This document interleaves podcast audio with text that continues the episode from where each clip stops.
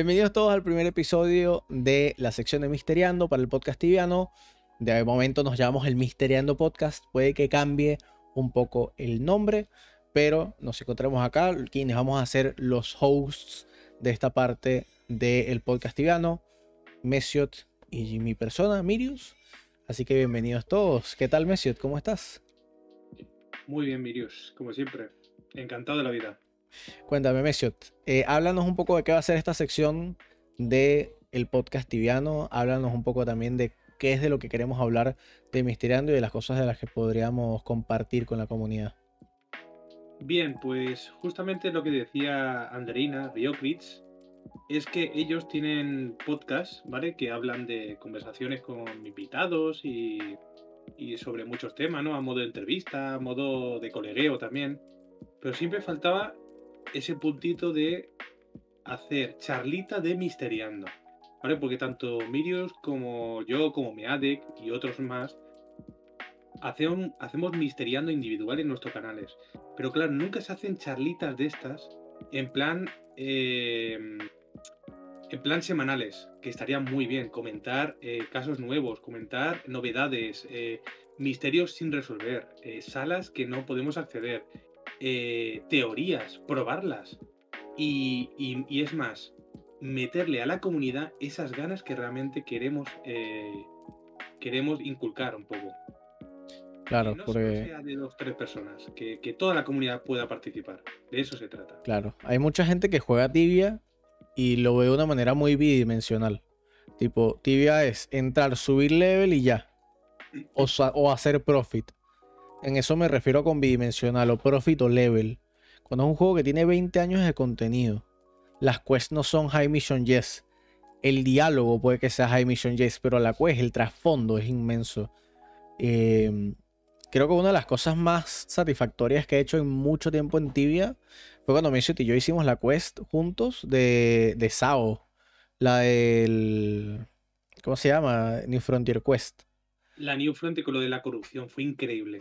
Increíble, increíble. Y eso se extiende desde esa época que será que 2000, 2010 habrá salido Sao, quizás un poco después, 2011. Te lo digo ahora y se extiende hasta cuando salió Falcons, que fue cuando salió librería hace, ¿qué? Tres años habrá salido librería. Tres años y medio quizás. Espérate, tío, porque ahora... Qué manía, tío. Mi, buscador de Google siempre me, traduce, es un coñazo. Eh, Farmín es del 2009, de 9 de diciembre del 2009. O sea, imagínate la, la de años que han caído ya, ¿eh? Qué pasada. La de años, loco. Una locura de tiempo, la verdad. Eh... Es que esto lo hemos comentado tú y yo. Es que la historia de Zao es que casi nadie la conoce porque no le da por leer libros. O, no, es tan conocida. Todo el mundo habla de Rosamund, todo el mundo habla de Isabi, todo el mundo habla de Oramón, pero nadie habla de Farmine. Y Farmine Zao me parece brutal. Es, es que es la historia de la corrupción misma. O sea, es increíble. Es que te enseña, en Sao tú aprendes que la ascensión puede fallar. Y eso vuelve a pasar después con Ferumbras Ascension. Que la, que la ascensión falla y se corrompe toda shit. Y ojo, a lo que Mesiot y yo nos dimos cuenta, eh, hay una, un NPC que puedes acceder solamente durante una porción de la quest. ¿Cómo se llamaba? Sitz, una cosa así. Sisle. Sisle. Algo así que es cuando agarras el pergamino y que ve, usa la puerta secreta al norte. Este NPC, cuando tú hablas con él, eh, increíble, te dice, los primeros habitantes de Sao eran esas bolas verdes flotantes con muchos ojos. Sí, sí, sí. Increíble. Esas bolas verdes flotantes con muchos ojos, loco. Es que, mira, recuerdo que cuando estamos eh, eh, recreando la quest tú y yo, fue, fue, estamos mirando toda la historia, estamos mirando todos los transcripts, y claro, lo que parece típico de High Mission Yes, y, después te dice, eh, vete al pasillo del norte y ya está. Cuando le empezamos a preguntar por la historia y empezaba a contestar, y a contestar, y a contestar, yo decía, no me lo puedo creer. No me lo puedo creer. una locura. Nos había escapado. Era increíble. Una locura, una locura, una locura. Increíble. ¿Sabes a lo que estaba investigando al respecto en SAO? Hay un boss que muy poca gente ha conocido y cuando lo conocen no le prestan mucha atención. Hay un boss en el Corruption Hall, ¿sabes cuál es, no? Sí, sí, sí. En sí, el-. El que necesitas creo que nueve tomos para entrar. Sí, correcto. El, el- el que está pasado, eh, bueno, el norte del todo de Zao y tienes que bajar por el agujero que está escondido. En efecto. En este hueco hay un boss que sale rara vez, que se llama The Voice of Ruin, la voz de la ruina. Y es muy importante porque los, los Chosen, de hecho, si tú le preguntas al NPC este que te pide los tomos, los Tom of Knowledge, si tú le preguntas a este NPC, cuando ya entregaste los nueve tomos o los siete tomos, le preguntas por corruption, él te va a decir que la corrupción afectó a los huevos de los lizards. De esta forma nacieron los Chosen, pero que en su momento los veían como unas abominaciones Claro. y los metían en huecos, claro, y los metían en huecos para ocultarlos de sus familias y olvidarse el problema. Y en este hueco es donde antes metían a los, a los Chosen, hasta que más adelante, cuando se puso como el imperio de los dragones, Sí, porque los dragones dominan a los lizards en Sao. Cuando se impuso el imperio de los dragones más fuerte, eh, comenzaron a poner, a hacer que los lizards viesen a los chosen como los elegidos. Por eso se, llama- se llaman chosens, porque son elegidos. Pero el verdadero nombre debería ser lizards corrupted. No son elegidos en realidad, son unas abominaciones que vienen a partir de la corrupción que hay en esta tierra, que no es una corrupción como la que conocemos en Latinoamérica o en España. No, Es no, una- claro que no. Es una corrupción más de, de almas.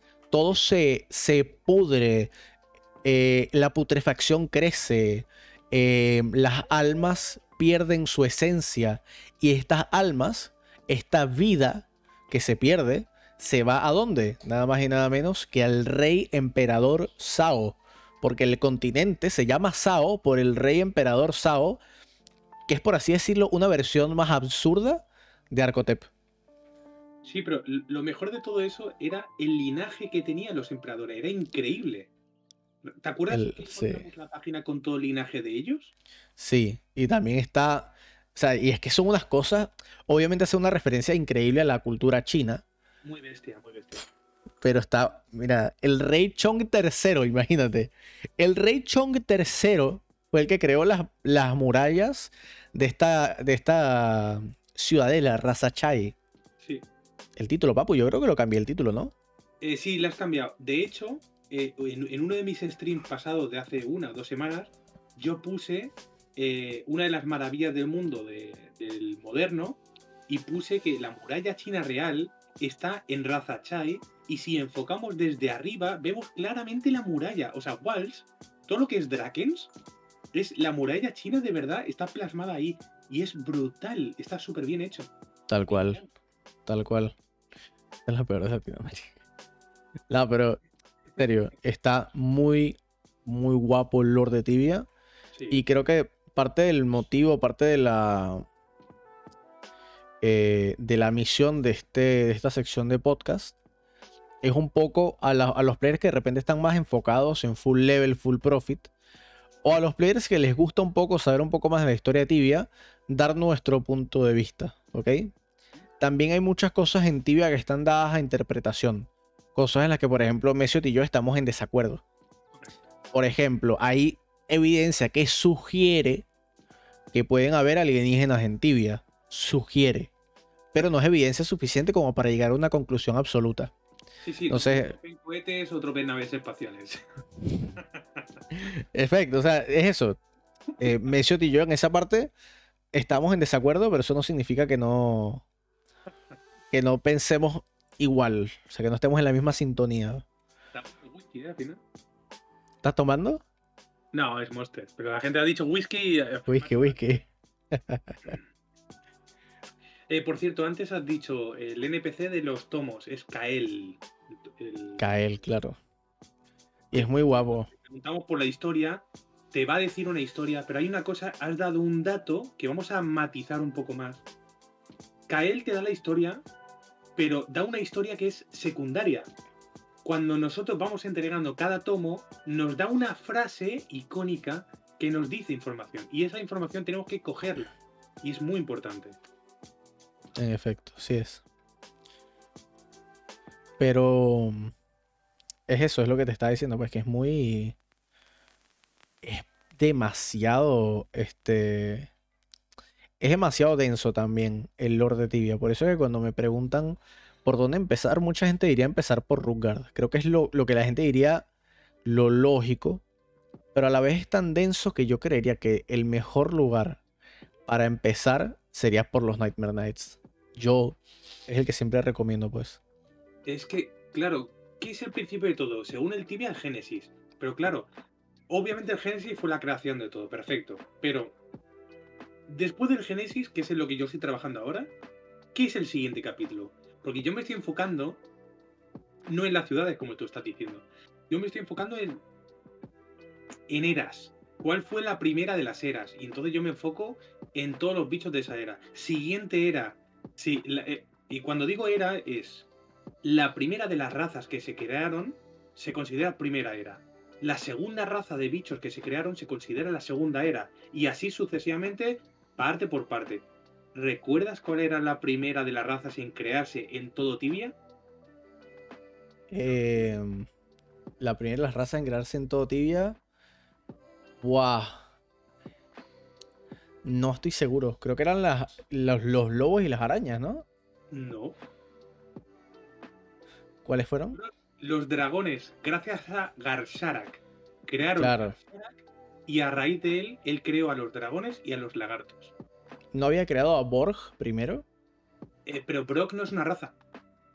No, pero Borg creó primero a los gigantes. No, no, no, no, no, no es correcto. Brock Después lo hizo. creó a y él creó a los dragones y a los lagartos. Y después, Brock, el mismo Brock, creó a los cíclopes, que es la segunda era. En, un chat, en el chat dice Nuncio Dragons. Muy bien, así es también. Correcto. Pues eh, para quienes sean nuevos en el podcast, que sepan también, este podcast va a estar también disponible en Spotify, va a estar también disponible en distintas plataformas como Apple Music, eh, además de en la página oficial del podcast Tibiano, eh, también en YouTube del podcast Tibiano. Nosotros grabamos estos podcasts en vivo, ¿ok? Lo grabamos en vivo. De momento lo estamos haciendo en mi canal de Twitch, twitch.tv barra Mirius. De todas maneras, ya al final del podcast damos nuestras redes sociales para quien le interese seguirnos. Nuestros streams, por cierto, hablando un poquito de eso, son muy variados. Porque Mesiot y yo hacemos contenido que es tan similar como diferente. Sí. Mesiot hace cosas de, por ejemplo, bestiari, le fascina el bestiari. Yo no soporto cazar solo. Yo no lo soporto. Hacemos misteriando, nos metemos en sitios locos, raros. Eso sí. Buscamos muchas cosas, pero también tenemos esa pequeña diferencia. Yo ahorita estoy haciendo, por ejemplo, el torneo. Mesiot está haciendo este full bestiari, ¿no? Pero bestiari hardcore. Estoy, eh, ahora, ahora mismo estoy en la época más hardcore de mi vida de bestiario, correcto. Qué guapo. Te vi que estás haciendo los Falcons. Ya tenías los Falcon Knights. La, la semana pasada me la tiré entera misteriando. O sea que realmente voy a lo que se me apetezca. ¿sabes? Sí, sí. Yo lo que pasa es que hay días que. Es que el Lord de Tibia es tan loco. Mira, vimos el de las Amazonas. Viste el stream, ¿no? Que hablamos de las Amazonas eh, en Carlin. Sí. Increíble como ponen a una figura histórica en Tibia. Em, no me acuerdo ni siquiera el nombre de esta, de esta persona. Era la líder de las Amazonas, Asra. No sé qué Ah, tal. En un libro que está en Benor, ¿no? ¿Puede ser? No, en Carlin. En Carly. la- al lado del DP. En el piso abajo. En la biblioteca. En, la- en el piso abajo de la biblioteca, ¿no? Sí. Vale. Son tres libros de la historia de las Amazonas. Entonces, muy, muy guapo, loco. Muy, muy guapo. Em, pero eso, lo que, lo que te está diciendo, ponen esta figura histórica y no hay ni un NPC que nosotros hayamos encontrado que responda al nombre de esta figura histórica de Asra. La líder de las Amazonas. Es un poco raro porque precisamente con lo denso que es el, el lore de Tibia, siento que a veces incluso los creadores de contenido del juego, cuando hablo de creadores de contenido, nótese que estoy hablando de las personas que están en la oficina de Zipsoft trabajando, ¿no?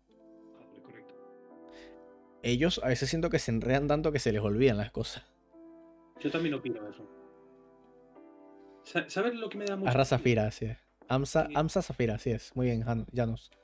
Hay. Yo me estoy dando cuenta de que hay mucho contenido que lo sacaron en su día y es como que lo han puesto en el cajón de los olvidos y ya está, ahí se ha quedado. Y lo mismo que hay razas y hay, y hay contenido increíble, súper profundo y donde yo puedo trabajar, en otro tipo de contenido a mí me cuesta un montón de encontrarle conexiones, de encontrarle fechas. por eso, lo que yo estoy haciendo de Misteriando, de, de hacer el libro, me está costando una barbaridad porque tengo que contrastar fuentes todo el rato, sin parar.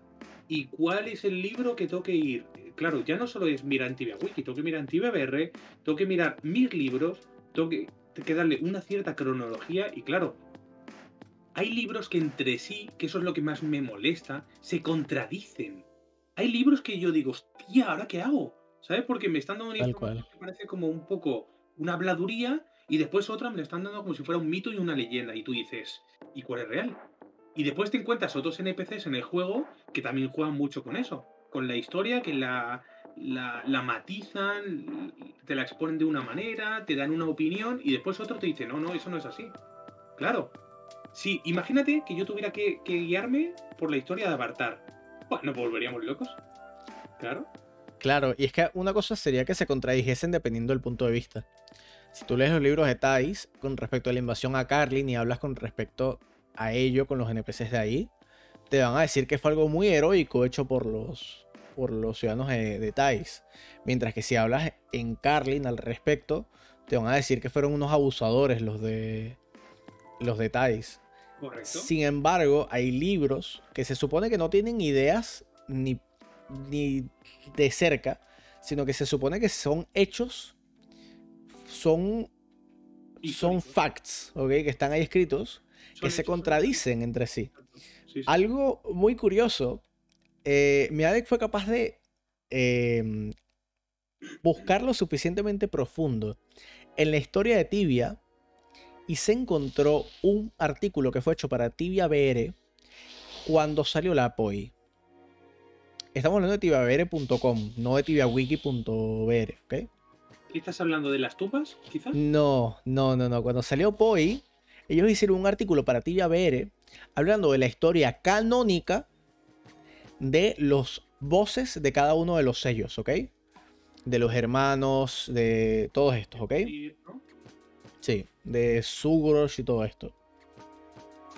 Resulta que cuando encontró esto Meadek y lo mandó a Zipsoft para verificación, cuando llegaron al cuarto donde estaban los creadores de contenido, entre ellos se miraron y dijeron como que, bueno, sí, nosotros escribimos esto, pero no nos acordamos cuándo. Definitivamente nosotros escribimos esto, pero no nos acordamos en qué momento escribimos esto, ni idea.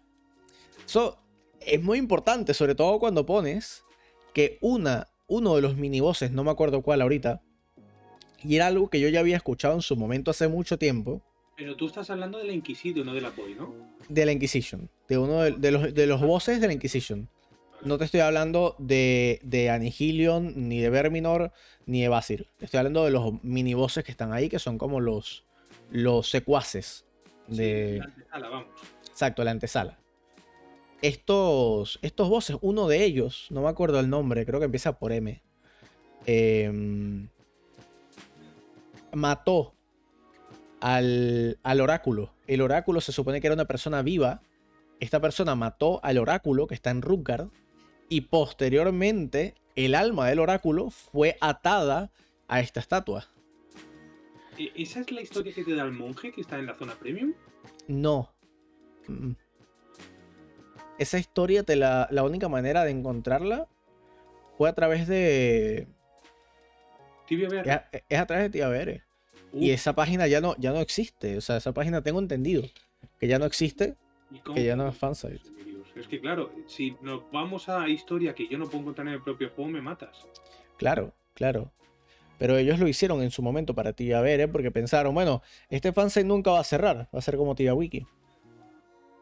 Chicos, discúlpenme, no tengo ahorita mismo activos ni los audios ni las alertas en este overlay. Eh, se me olvidó. Por ponerlo en pocas palabras, para el siguiente podcast que va a ser todos los miércoles, vamos a tenerlo. Les pido perdón. Hombre, Messiot, pero con todo, ¿no? Está bueno el whisky. Está muy bueno, está muy bueno. La, verdad es que ya me, he bebido media botella.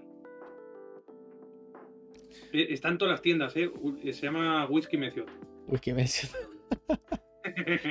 el monje te habla del Demon Bonnie, ¿no? O algo así. Es una referencia al Demon Bonnie. El monje Louis, creo que se llama. Porque habla de, de los demonios que están en la parte de abajo y lo que hay es conejos. Bueno, lo que él vivió, exacto. Quedó como traumado. Em, tiene como, como estrés postraumático. Estrés postraumático. Entonces creo que ese es el problema. Messiot es más de limonchelo, dicen por aquí en el chat. Lo reconozco, me gusta mucho. Hay una página que te hace navegar por las páginas web que ya no existen. Sí, ahí fue como lo encontramos. En Web Archive. Hostia, una página web que te hace navegar por páginas que ya no existen, ¿en serio? Sí, Web Archive. No lo sabía eso. Sí, puedes ver incluso cómo era antes la página de Tibia. No era muy diferente a como es ahora, la verdad. Curioso.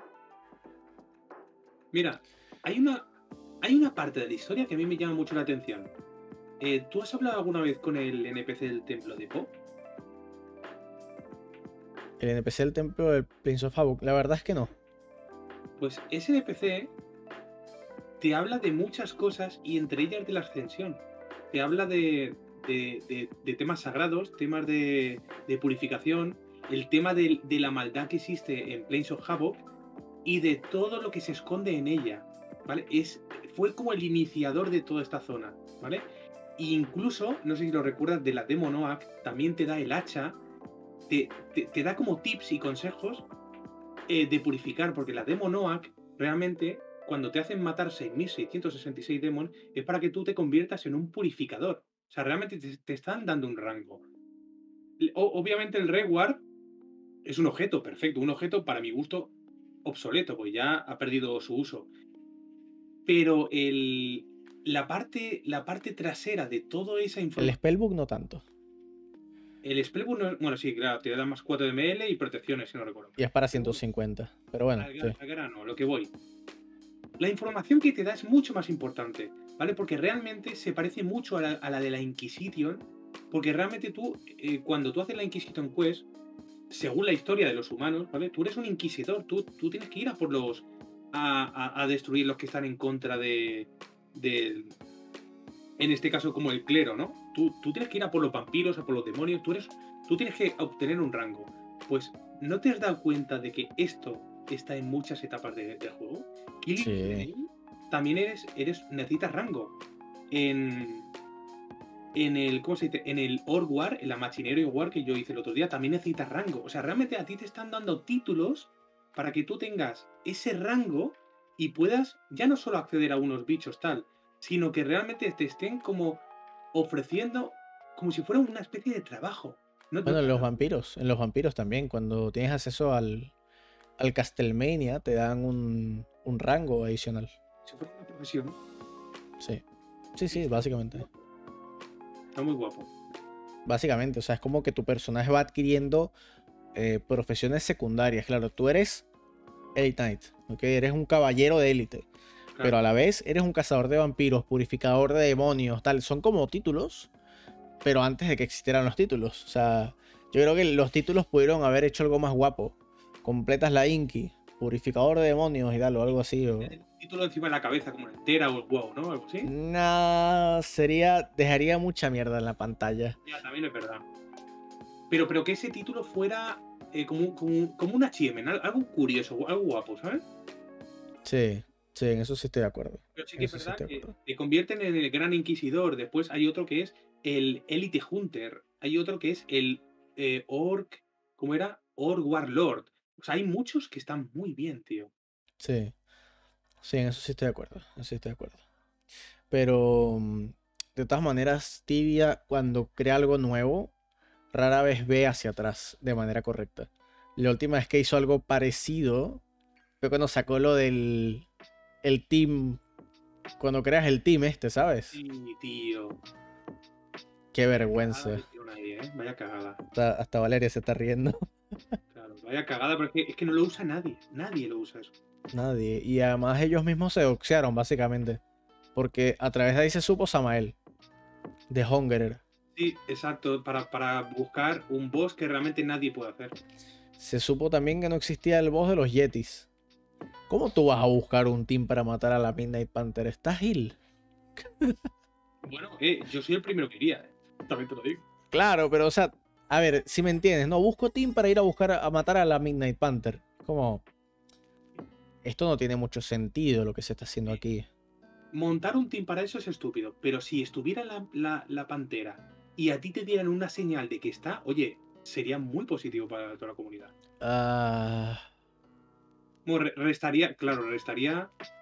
Restaría eh, eh, esa Ya. Sería muy fácil, claro. ya veo los servidores BRs también y que a gente que va a cazar a Pantera, eles vai pegar Hunted para toda a vida, eh. Não vai poder jogar no server. Ya, es que ya lo veo venir, loco. Incluso, te, te digo una cosa, sería como un atractivo para los PKs, porque imagínate que eh, team para tal bicho, tal bicho está aquí, y de repente va en masa la gente y empiezas a matar a la gente como si fuera una war. Tam- también muy guapo, ¿eh? En plan una trampa. Tal cual, loco. Em, a ver, Mesiot. Deberíamos también de ponernos un cronograma con respecto a este, a este podcast. Porque estaría bueno separarlo por secciones, ¿ok? Sí. Tipo, por ejemplo, hay cosas que de repente, como vamos a estar para un. em, vamos a estar para un fansite, me imagino que quizás no te han hablado muy a fondo de esto. Hay ciertos temas de los cuales no podemos hablar, ¿ok? Temas en los cuales se ha obtenido información de manera maliciosa, ¿ok? Hacks, eh, este tipo de cosas. No podemos hablar de esto, no podemos tocar estos temas, porque sencillamente son temas que eh, van más allá de la- las políticas de Zipsoft, ¿ok? Y también van más allá de los contratos que firman los fansites al momento de formar parte del programa de fansites. Ok. A pesar de esto, claro, es lógico la existencia ¿no? de estas cosas. Pero pudiésemos hablar, eh, preguntar incluso, si se puede hablar de cómo se efectuó esto en su momento, ¿sabes? Tipo, lo que pasó hace muchos años con los mapas y esto. Eh, pudiésemos hablar de esto, tipo, preguntar si se puede hacer un podcast hablando a qué pasó. Porque mucha gente no sabe qué pasó. ¿Me explico? Y poder contar este tipo de historias. Hay mucha gente que dice, los Game Masters se ayudaron en quests. Ok, pero hay mucha gente que no sabe qué es un Game Master. Claro. Hoy en día se siguen refiriendo a los community managers como si fueran Game Masters. Y no tienen nada que ver. Eh, Mirius, hoy mismo en mi stream me han preguntado por cosas de Game Master que yo decía, ¿cómo puede ser que no lo sepáis? Porque es que hay falsos mitos, ¿sabes? Hay muchos falsos mitos. Los. Game Master prácticamente dejaron de, de existir, y esto va para todo el mundo, porque entraron en un sistema, ¿vale? Que ellos podían desbalancear el juego y eran corruptos. ¿Qué ha pasado con mi cámara? ¿Has sido tú, Mirius? Sí, ha sido sin querer. Es que estoy tratando de ponerlo. Ah, has, pues- has puesto mi, mi- mi icono y todo, está muy guapo, eh, tío. Está guapo, ¿ah? Está muy guapo, sí, señor. Me lo he currado, me lo he currado. Eh, Pero sí. Realmente, el Game Master era un bien necesario, pero ¿qué es lo que pasó? Que cuando más poder tenían, más se aprovechaban de él. Llegó Claro. un momento que se, que se convirtieron en corruptos. Y cuando un sistema es corrupto, lo mejor es quitarlo, no hay otra. Y se vieron obligados a quitarlos. Claro, pero era un poder más de moderación que posteriormente se convirtió en un poder diferente. Me disculpan por mi hija llorando. Pero era un poder diferente porque... Dale, perfecto. Perfecto. Era un poder diferente desde el punto de vista de que los Game Masters no tenían la capacidad de, por ejemplo, em, tipo, voy a ver a dónde lleva la Serpentine Tower o eh, voy a entrar a ciertas partes del juego, las cuales, por supuesto, que tenían, tenían completamente prohibidas hacerlo. No podían spawnear ítems, no podían spawnear monstruos. Este tipo de cosas son mitos que mucha gente incluso hoy en día sigue pensando que forma parte de las responsabilidades y tal de un Game Master, cuando nada que ver, todo lo contrario. Los Game Masters no podían hacer estas cosas, pero lo que sí podían era, por ejemplo, bloquear a otros jugadores con su personaje que era invencible, podían banear a otros jugadores este, sin razón alguna eh, y podían, por supuesto, fastidiar en Wars. Hay un clip muy famoso de un Game Master que durante una pelea en la que dos guilds se están peleando por matar a Morgaroth, este Game Master spawnea, o sea, se teletransporta a este jugador porque tenían muy limitadas funciones. Teletransportarse a un jugador, teletransportar a un jugador hacia ti o teletransportarte a unas locaciones en específico, como la isla de los Game Masters, como los barcos y los templos de distintas partes, hacerte invisible, pero más allá de eso, no tenían otras funciones, no podían, eh, por ejemplo, me voy a teletransportar tres SQMs hacia adelante, no podían hacer esto. Ellos no tenían estas funciones. Quizás algún Senior Game Master, y aún así lo dudo muchísimo, lo dudo demasiado por lo mucho que cuida Zipsoft sus secretos pero nunca pudieron hacer este tipo de cosas los, los Game Masters y la gente piensa que ellos tenían una ventaja desproporcional al momento de encontrar un misterio, como pasó con el Secret Ship Level o como pasó, por ejemplo, con la Paradox Tower. Ciertas partes de la Paradox Tower en realidad no tenían ninguna ventaja eh, desproporcional a otros jugadores. Tenían que investigar de la misma manera que cualquier otro jugador, pero al mismo tiempo también tenían que moderar. O sea, los Game Master en realidad lo que son es unos moderadores y ya. Y punto. Es a lo que perfectamente pudiese volver hoy en día, siempre y cuando su jugador no sea tocable, o sea, no se pueda atravesar ni tocar su jugador, incluso los monstruos pudiesen atravesar a ese jugador, este, tuviesen muchas restricciones y un reglamento muy específico y además no pudiesen banear directamente. Sería algo que pudiese volver perfectamente, pero a la vez no sería buena idea porque los Game Masters eran jugadores, eran players cualquiera, es algo que tú no puedes controlar. Mientras que los Community Managers, los CM, ellos son empleados de Zipsoft. Ellos están dentro de las oficinas de Zipsoft en Alemania y siempre ha sido así desde el inicio. De hecho, esta famosa noticia de que un CM que se iba, Skerio, el típico que siempre pone las cosas en los foros, Skerio, se va para otro proyecto dentro de Zipsoft, pero él es un CM y él es pagado por Zipsoft, él está en las oficinas de Zipsoft, igual que Rejana, igual que Mirade, son community managers, ¿ok? Y tienen las mismas posibilidades y las mismas funciones que los testers, que los creadores de contenido, que incluso las muy contadas veces que se loguean en los últimos 10, 15 años los gods, todo este tipo de gente tiene exactamente las mismas posibilidades dentro del juego, porque tienen, entre comillas, gods, tienen como pase de admin, ¿ok? Dentro del juego. Pero, eso. Los CM estaban por encima de los GM, ¿verdad? Claro, claro, porque los CM y los GM son dos cosas distintas. Los GM eran jugadores, los CM eran empleados que estaban en las oficinas del juego. De Zipsoft, correcto, sí. Claro. A ver, Messi, ahora habla tú, bro, que he estado como una hora hablando yo. Sí, pues me tengo que ir al lado corriendo, tío. El, el monster ha hecho. Ha hecho modo cascada y digo, efecto, efecto. Joder, madre mía. Bueno, eso. Básicamente que los, los GMs no tenían ninguna ventaja para descubrir misterios.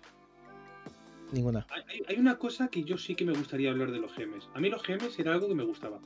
Me gustaba verlos pasear, me gustaba verlos eh, comprobar un poco a, lo- a los botter, a, a la gente que hacía fraude, a la gente que, que hacía maldades, ¿vale?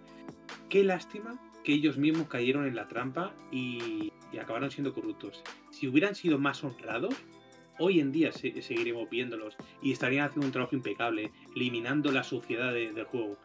Tal cual, loco. Yo, sinceramente, si, yo fuera GM, continuaría jugando al juego, pero realmente, en vez de reportar ahora, que para reportar tú necesitas ser tutor o senior tutor, yo realmente tendría esa potestad para, para eh, tanto en los foros como en el propio juego, de decir, oye, ¿qué estás haciendo? ¿Estás boteando? Hala, fuera. Y te meto un, un ban de tres días o de un mes o lo que sea. E- Eso me gustaba. Eso era una pasada. Y eso da, mucha lástima que se haya perdido. yo creo que ellos lo que pudiesen hacer es sugerir. O sea, estaría bueno que los tutores tuviesen ciertas opciones más. Una, por ejemplo, que los tutores puedan sugerir directamente a los community managers, hey, este man deberían de banearlo por esto, esto, esto, esto y esto. Y de una manera más directa, que tenga más prioridad que el típico clic derecho report que en las wars, en todas las putas wars, hmm. es lo mismo. Tipo, hey, clic derecho, reporten a este, díganle que es un botter. Sí, sí, sí, Y al final, claro, si ellos usan VPN, mucha gente usa NoPing o este tipo de, programas que yo no recomiendo para nada. No lo recomiendo. Al final, Cipsoft dice, mira, mucha gente ha estado entrando utilizando esta IP un grupo de ellos ha sido reportado hackeado, los han hackeado por X, Y o Z, por otras razones que no tienen nada que ver con el programa ni el servicio que ofrece esta compañía. Una de estas personas es hacker y mira todos los reportes que tiene este man, vamos a banearlo. Y le ha pasado así a mucha gente. Estudiarlo, estudiarlo y claro. Eh, me, parece muy correcto, por ejemplo, si un GM ve que hay, hay algo, una mm, una incoherencia, ¿vale? Y ellos eh, dan el reporte que el empleado de Zipsoft, el que sea, que lo compruebe y entonces que tome medidas. Eso pasaba en el League of Legends. Tú tienes una. O sea, cualquier jugador podía estar en el comité, o sea, podía estar en. Eh, reportando jugadores y realmente si tú tenías un rango, yo por ejemplo lo tenía, y yo podía estar mirando todo el rato los perfiles de los usuarios y comprobando las partidas que habían hecho y tal, ¿vale? Pues una vez ya estabas ahí, ¿vale? Tú estudiabas el caso y dabas tu opinión. Era como una especie de reporte oficial, ¿vale? Cuando más gente como tú daba ese reporte, el propio juego estudiaba. Por ejemplo, si los, eh, los que hacen reportes oficiales eh, de 50 personas, 35 dicen que se le tiene que banear, pues se le banea. Eso me, hubiera gustado mucho en Tibia. Que gente certificada pudiera tener potestad para banear. Sí, eso está bien. Porque la misma comunidad estaría dando un buen feedback. Mira lo que dice Andreina Riocritz. Sí se puede hacer en el forum de los tutores. Eso está bien. Eso está bien. Em, que puedas reportar, tipo, hey, este man está haciendo esto, esto y esto. Eh, y es una sugerencia directa a los community managers o a las personas que les corresponda para que puedan banear a ciertos jugadores por hacer ciertas acciones en específico. También nos dice WJ Tattoo Doble J, sí, la eh, Si tú fueras tutor y tuvieras el poder al encontrar a un cercano tuyo, serías más severo, más suave e imparcial. Ahí está la cosa, eso es lo importante. Yo en particular, yo puedo decir ahorita que sería imparcial. La realidad es que como seres humanos, que formamos parte de una, por así llamarlo, tribu, ¿ok? Nosotros no queremos tipo, hey man, somos amigos en RL, me baneaste en un juego, sos Gil. ¿Me entiendes? O sea, tipo, no le gustaría a nadie esto. Entonces, te ponen en una posición un poco compleja, ¿me entiendes? Es, compleja. Eh, en parte te entiendo, pero hay una cosa que, hay que aclarar. Hay que ser profesional. Y si tú, por ejemplo, estás en, como, como decía a el, a el Freak, si tú estás en un tribunal, estás en un comité o como se llame, y a ti te, están dando un poder, oye, qué menos que cumplir con ese poder. Es como un trabajo. Un trabajo. Es que esta es la cosa, es un trabajo que no es remunerado. Si fuese un trabajo remunerado, por ejemplo, tú puedes, tú puedes ser jefe de tu amigo. Me ha tocado ser que mi, que mi amigo sea mi jefe, me ha tocado. Y al momento de que, por ejemplo, de que me despidan, mira, a la calle y ya, y puedo seguir siendo amigo de esa persona. Pero, por supuesto, esto también conlleva una posición que es complicada. ¿Me entiendes? Si a él le están pagando, fino. Pero es un juego, ¿me entiendes? Es un juego donde a él no le están pagando. Sí, incluso em, hay muchas situaciones en la vida real donde a gente que sí le están pagando termina siendo el amiguismo. En la vida real existen muchos este tipo de casos. Imagínate, o sea, dentro de un entorno digital en el que además una de las personas no está siendo pagada. Y yo creo que esa fue la principal razón por la que el programa de Game Masters se fue realmente, si pagaran por el servicio que tú estás dando y, encima te estuvieran incentivando, ya no solo con dinero, sino con un estatus superior, yo creo que Pero claro, es que no puede ser cualquier persona, tiene que ser... Yo sigo pensando que para tú poder tener eh, un poder en un juego, tiene que ser una, una, persona certificada, no puede ser un cualquiera, ¿vale? Porque si fueras un cualquiera, lo que tú dices, por el amiguismo, te daría objetos, te daría privilegios, o no me enfadaría tanto contigo si la caga, no. Tiene que ser una persona que sea 100% imparcial.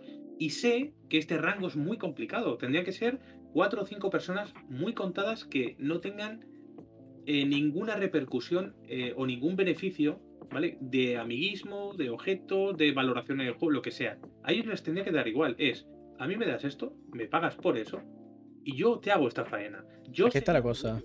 Yo, eso, pasaría de los amigos totalmente. es que está la cosa. Eso es muy difícil encontrarlo en un juego, ¿ok? Claro, muy difícil. Es muy difícil encontrarlo en un juego. Siempre pasa con los fansites.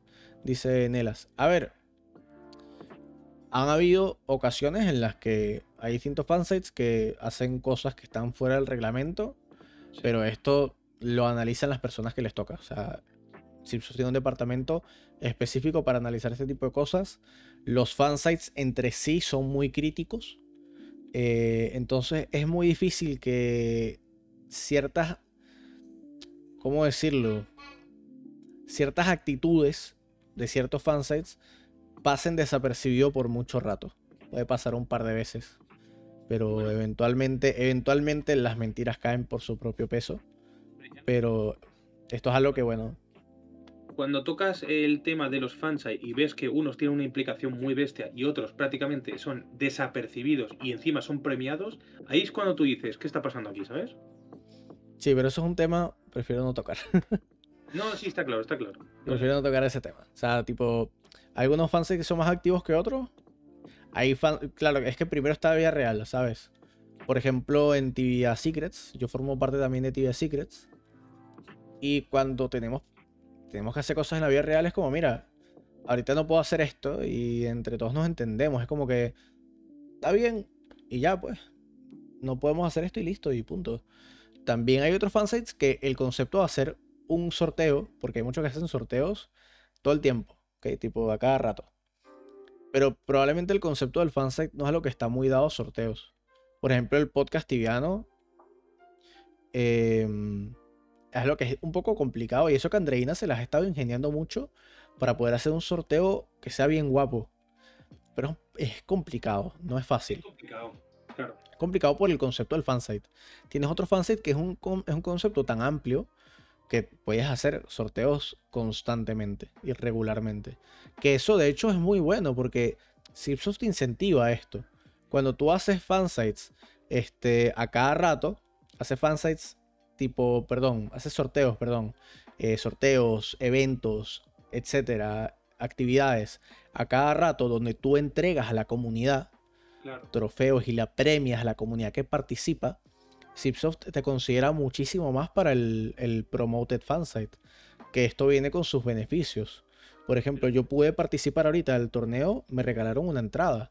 También te dan premium time y etcétera. Está bastante, está bastante bien. Sí, pero ahora viene la pregunta del millón. ¿El fansite, si yo voy a hacer un sorteo, lo paga el fansite o lo paga el propio juego? Esa es la diferencia. Claro. Porque si tiene que salir todo de tu bolsillo, ya no es tan bonito. No, el fanset lo, tiene, lo tienes que pagar tú mismo. El fanset lo tienes que pagar tú mismo. Y, ojo, como recompensa te dan tu. O tú cuando tienes tu ítem. Y eso es lo que dijo Mirade, que me pareció una muy buena respuesta. No me la esperaba. Eh, que el punto no es que los ítems de fanset dejen de valer, sino que no valgan tanto. Eso está bien.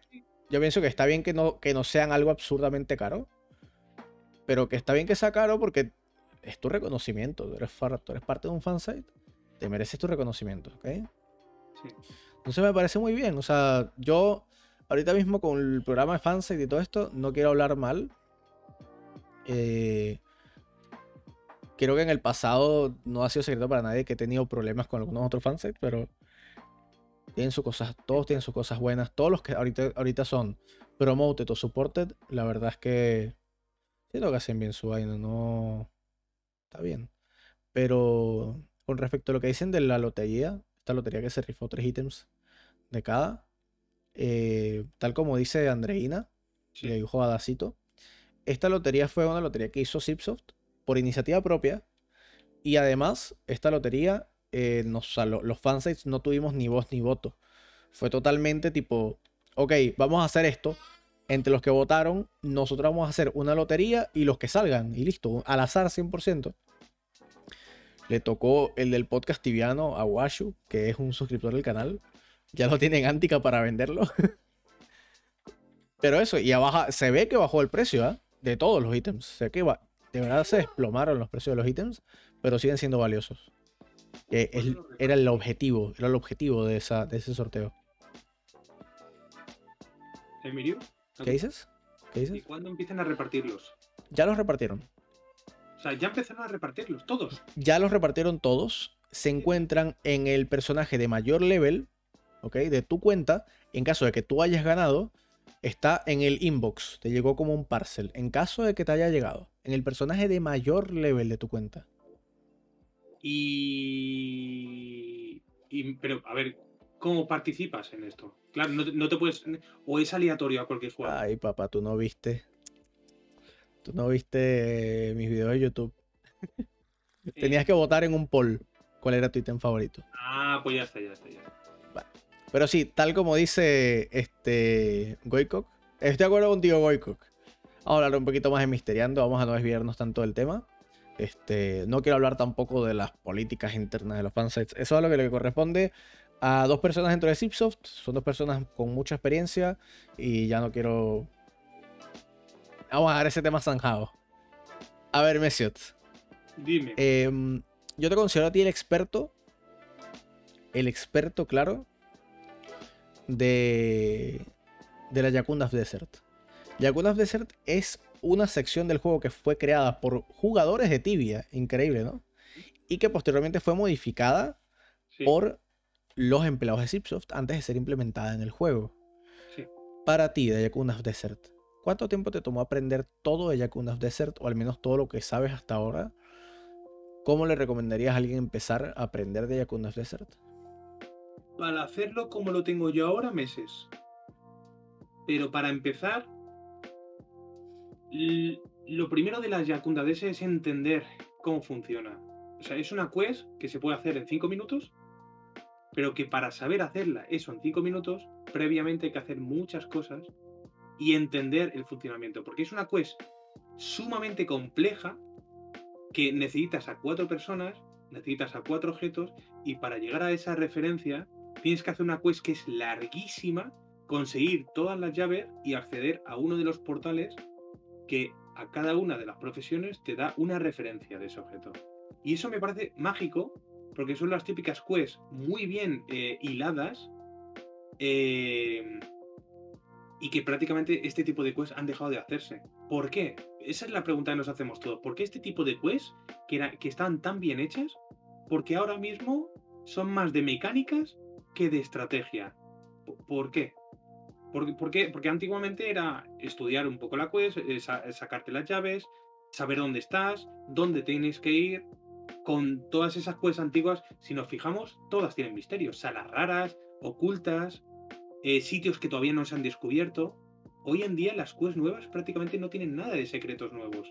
No hay salas. Bueno, difiere un poco. no hay salas nuevas. Difiere un poco. Siento que todavía lo tienen, pero no tienen el mismo protagonismo que antes. Claro, porque estaban hechas de otra manera.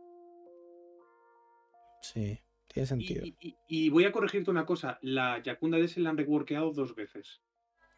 Dos veces. Dos veces. Una fue cuando, cuando eliminaron el, lo de las bajadas y subidas que directamente te dejaban eh, clausurado, o sea que no podías salir sin una segunda persona. Eso lo cambiaron.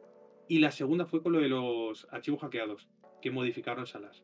Y modificaron la lava, modificaron un par de pasillos que no sirve para nada. 2007, ¿no? Por esta época. 2007. cuando sucedió esto. Em, a ver, yo en particular difiero un poco de lo que estás diciendo, porque siento que todavía existen, pero no tienen el mismo protagonismo. Vamos a hablar, por ejemplo, de librería, ¿ok? Sí. Secret Library Quest, increíble. Impresionante esa quest. Tú y yo descubrimos lo del Blood Sample. em, junto con la ayuda, bueno, otras personas, Holdarion, Adled, este, Meadec, el Colorado también nos ayudó un poco. estaban pendientes ahí en el, en el, en el chat de Buba. Pero, eh, o sea, principalmente quienes descubrimos esta mecánica, estábamos tú y yo ahí, tal y listo. Esto es muy curioso, ¿ok? Esta, esta mecánica, porque pasa muy desapercibido este cuarto. Este cuarto mucha gente dijo, no, eso lo implementaron hace poco y es mentira. Ese cuarto, viendo streams pasados y clips pasados de hace años, está ahí desde el primer día. Sí, sí, sí. solo faltaba que metiéramos un poquito el dedo en la llaga, nada más. Exacto. Y no solamente eso, sino que en librería está el Librarian. En librería existe un monstruo que se llama Librarian, que es un libro con unos lentes que está caminando por toda la parte norte del sello, si no me equivoco, corríjame si me equivoco, el sello de energía, ¿ok? En este... El que nos pasó ir un, los transcripts, ¿no? Eh, no, este es Cerebrir, que es un NPC que está adentro del boss final. Pero esto es un monstruo, ¿ok? Este monstruo cura a los otros libros. ¿Qué es lo que pasa? Que em, en los sprites del juego existe este monstruo muerto. ¿Ok? Está muerto ese monstruo, se puede matar a ese monstruo. Sin embargo, no se sabe cómo. Pero, otra cosa, que esto lo vamos a probar en el test server, chicos. Así que ya sabes, Messi, tú y yo vamos a tener que activar, vamos a tener que activar mucho nuestra comunidad. Sí. Porque en toda librería hay unos estantes con unos libros encima. Estos estantes se pueden activar y permanecen activos por unos 5 segundos. Hay un total, si no me equivoco, de 11 estantes en toda librería. O sea, quiere decir que a lo mejor se necesita activarlo con 11 personas, algo así. Activar todos a la vez para poder matar a ese boss. Es mi teoría. ¿Me recuerda eso? Me recuerda claramente a Last Lorekeeper, tío. Hostia, qué guapo. Estoy seguro de que se puede hacer de esa manera. Seguro. ¿Por qué? Porque donde él spawnea, hay, perdón, 5 de estos, de estos pedestales. 5 de estos pedestales. Justo ahí, justo enfrente de él. Mirius, ¿te has dado cuenta de que hay una, una gran pega? Primero, ya no solo las 11 personas que necesitas estando en el punto concreto, es que necesitas un team prácticamente en cada una de las salas donde a esta gente no los maten los bichos. Es difícil, ¿eh? Juntar tanta gente. Sí, pero yo creo, yo creo que en el test server podemos. Sobre todo si también lo hacemos convocándolo a través de Tibia Secrets. Creo que si lo hacemos convocándolo a través tanto de Tibia Secrets como del podcast, si hacemos la convocatoria, yo estoy seguro que podemos conseguir juntar la suficiente gente como para eso. Y para eso, Mesio, también tenemos que terminar tu acceso a la librería. Sí, no, solo necesito el. Ah, no, ya tengo acceso, ahora que lo pienso. ¿Ya tienes acceso? ¿Tienes hasta el outfit y todo, el Battle Mage? No lo sé, lo tendríamos que mirar, pero creo que ya solo necesito entrar dentro de la librería y ya está. ¿Ya tienes hecha la parte de las asuras? Sí, tengo asuras, tengo mota, tengo museo, tengo el, el, high and dry y tengo lo del escorpión, lo tengo todo, que yo sepa. Perfecto. Lo puedo comprobar ahora, ya ves tú, pero. Perfecto. Bueno, ya con eso, Messi, solo quedaría entrar ya. El, ¿Cómo se llama? la. La hoz y meterme dentro. ¿Y ya reportaste con el NPC de Coromaya? Eh, espérate, lo, miro Puede, ser que eso te falte, ¿eh? Reportar con el NPC de Cormaya. Es una tontería, ¿no? Puede ser. sí, y ahí te dan el Battle Mage. Me falta mi acceso a la, librería. Bueno, chicos, ya saben, hagan el acceso para librería que nos ponemos en el test server que viene ahorita en el Summer Update. Nos ponemos con todo. Hace falta test server, loco. No tuvimos test server para Winter Update y me hizo mucha falta. Ustedes, ¿no, chicos? En el chat hizo muchísima falta.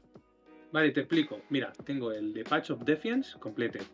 The Order of the Falcon, completed. The Lament, completed. Mota, completed. High and Dry, completed. Y me faltan dos que no tengo en complete, que una es Liquid Death. ¿Ese nunca está completed? Ah, vale, perfecto. Y claro que es el boss de... Mm, Brocul. De Brocul. Y después está The Veiled Horde of Zathroth. ¿Eso qué era? Eh, The Veiled Horde of Zathroth. Creo que eso es que ya tienes acceso a librería, papi. Pues ya está. Hasta luego, Coconoe. En el Museo de Tiles, Darama Desert, Fisme, te dice todos los sitios que hay. Or Fortress, Edron, Asuri Palace. Sí, yo creo que sí. Ya lo chequearemos esto, ¿vale? Vale, perfecto. Creo que tienes que reportar, casi seguro. Vale, vale, vale. Pero bueno, Mesiot, em, creo que por el día de hoy ya tenemos cerca de una horita de podcast. Hmm. Este, creo que por el día de hoy está bien. Hmm. Este, la idea es hacer un podcast que sea bien digerible, cerca de una hora, quizás un poco más de vez en cuando, porque siento que tú y yo podríamos estar hablando horas y horas y horas y horas y horas, como muchas veces lo hemos estado haciendo de misterios. Este, pero el punto es hacerlo un poco más digerible para la gente. Cerca de una hora es un tiempo bien, el tiempo que me recomendó tanto Andreina como Francisco. Quiero que nada agradecerles a ellos también por la oportunidad de formar parte bueno, del, del, podcast. Y, bueno, si quieres, haz tú el cierre. Yo hice la entrada, haz tú el cierre, Mesiot. Vale, antes de nada estaba comprobando el Battle Mage, no lo tengo, o sea que seguramente tengo que reportar. A ver, eh, vamos a intentar hacer un cierre, pero que sea un poquito épico, ¿vale? Eh, señores, esta es nuestra primera vez que hacemos el, el podcast tibiano rollo misteriando, ¿vale? Eh, ya conocéis todos a Miriam, me conocéis creo que de sobras a mí también. Somos dos tíos muy pesados que hablamos de eh, secretos y misterios de este juego. Creo que los dos somos dos tíos con mucha experiencia y que dos juntos damos un poquito de miedete, ¿vale? Entonces, ¿qué es lo que pedimos? Nosotros vamos a intentar hacer este contenido cada miércoles. Nosotros lo que pedimos es que, una, eh, os juntéis con nosotros, aportéis, preguntéis y aprendáis, ¿vale?